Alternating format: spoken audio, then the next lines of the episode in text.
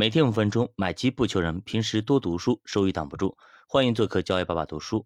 那最近明显感觉同学们已经很疲惫了，有些同学呢已经跟不上进度了。为了照顾这些同学以及新进来的同学呢，主播决定原地休息一会儿，找来一本入门级书籍，叫《基金定投》，跟大家从头来讲讲最简单的投资方法——基金定投等等掉队的朋友们。基金定投呢，大家应该都非常的熟悉啊，尤其是一九年和二零年这波牛市，给大家普及了基金以及基金定投，更是喊出了炒股不如买基啊。那么基金定投呢，很多人都知道，但可能呢，做投资有些年头的人不屑于去做，哎，不屑于去玩，因为几乎没有操作难度，跟数码相机的傻瓜模式一样。所以感觉呢，智商被藐视了，所以宁可去玩那些高逼格的股票啦、期货啦，也不愿意去碰基金定投。那这也就是宁可帅气的赔钱，也不丑陋的赚钱的一个精神啊。那兄弟们，咱们要明白啊，咱们来投资市场是干嘛的？咱们是来赚钱的，不是来当榜一大哥的，什么刷火箭、刷嘉年华的。投资市场是以结果为导向的，没有人会看你会几种姿势，会几种投资方法。这些姿势到底帅不帅？大家是看你的收益的，你的结果的。赚到钱你就是牛逼，赚不到钱你就是傻逼。所以，哪怕你就会基金定投这一种最简单、最简单的方法，没有技术含量的方法，只要你能够赚到钱，你就是赢家。就比如说程咬金嘛，他就会三板斧，什么脑袋开花啦，失手分家，第三招我好像忘记了，对吧？就会这三板斧，最后立下汗马功劳，最终呢功成名就。虽然咱们以前讲过啊，今天再给大家唠一唠，看看基金定投有多无脑，有多没技术含量。其实基金定投啊，几乎不需要你去研究 K 线，也不需要你去了解市场估值，甚至不需要去看新闻，哎，财经新闻，它就能够让你打败百分之八十的投资者，从而获得年化百分之十到十五的收益。那么作者也举例啊，一个叫钱多多的同学，从二零一二年八月份每个月定投一千块钱。投到二零一五年的八月份，共投资了三万六千块钱，最后他的资产却到达了七万块钱，收益率呢高达百分之九十六，年化是百分之二十五。这三年呢，他超过了巴菲特，但他并没有任何投资基础，也没有任何的学习，甚至都没有任何精力的付出，就俩字儿傻投。那主播这里补充一句啊，如果钱多多同学稍微懂那么一点点的估值知识，也懂得止盈的一些技巧。那么在二零一五年的一月份到五月份能够止盈过一次或者分批止盈，那么收益率就直接冲着百分之两百去了，年化就更漂亮了，可以达到百分之六十多。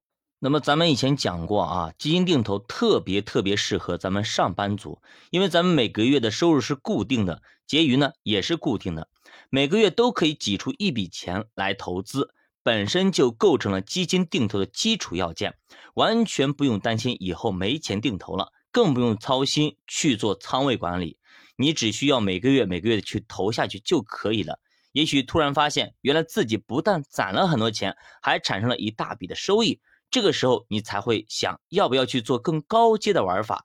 这是有钱以后要考虑的事情。咱们西米团里都有讲过，大家可以去补补课。那么基金定投该怎么去操作呢？现在渠道其实非常非常多，去哪里买？比如说你去银行买啦，去券商买，各种平台都可以买。比如说支付宝、微信、天天基金、蛋卷等等都有。那么这些渠道到底有哪些区别呢？区别就在于啊，费率。银行渠道呢最贵，不打折，费率呢大约一般是百分之一点五左右，一点五到二啊。如果你买入量大的话，比如一百万，你就要付一万五的手续费。而支付宝、天天基金、蛋卷基金等等啊，这些平台基本上把销售费哎直接返给了投资者。这些平台基本上会打一折啊，只需要百分之零点一到百分之零点一五，便宜了九成，等于还可以省不少钱呢。而且还有很多好的一些功能可以体验，比如说一键定投啦，比如说均线定投等等啊，能够保证你拿到比傻瓜定投更好的收益。那么，比如说蚂蚁的汇定投，它就是利用长期均线的概念，帮你实现跌得多，那么你就多买一点；涨得多就少买一点，甚至不买。比如说你要设定每个月投一千块钱，那么它就会帮你去计算扣款范围，从六百到两千一不等。而你要做的就是在余额宝里提前准备好资金，以备扣款日使用。那作者说这是一个挺好的事，本身余额宝收益率都百分之三点六，一万块钱每天收益就是一块钱，没有什么风险，流动性还好，本身多买点也不亏。那我不知道当时作者有没有收马老板的钱啊？这么卖力的帮蚂蚁吆喝，现在余额宝收益率直接就拦腰砍了啊，只有百分之一点七了。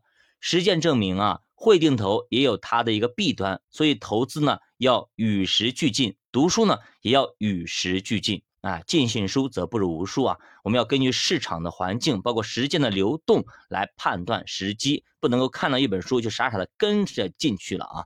还有一种基金呢，其实叫做 ETF 基金啊。那么在券商 APP 里面，我们都可以买。会炒股的朋友都知道，比如说，那么五幺零五零零对应的就是五百指数，五幺零三零零对应的就是三百指数，五幺零八八零就是红利指数。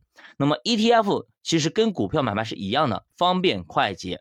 如果你要是什么都不懂，傻傻的买 ETF 也是一个不错的选择。比如说，那么前段时间中概互联基金哎限购，对吧？很多朋友都去场内去买中概股 ETF 来代替，就是这个道理。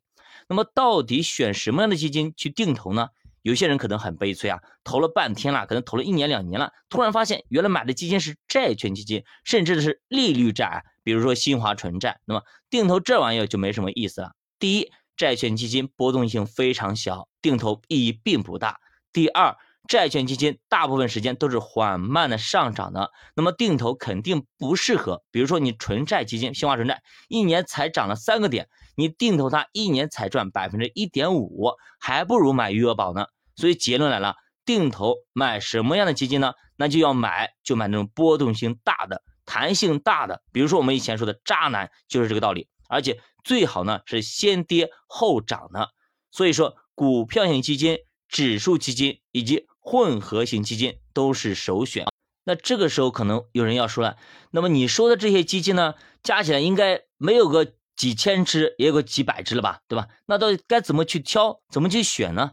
预知后事如何，且听下回分解。九把读书陪你一起慢慢变富，我们下节再见。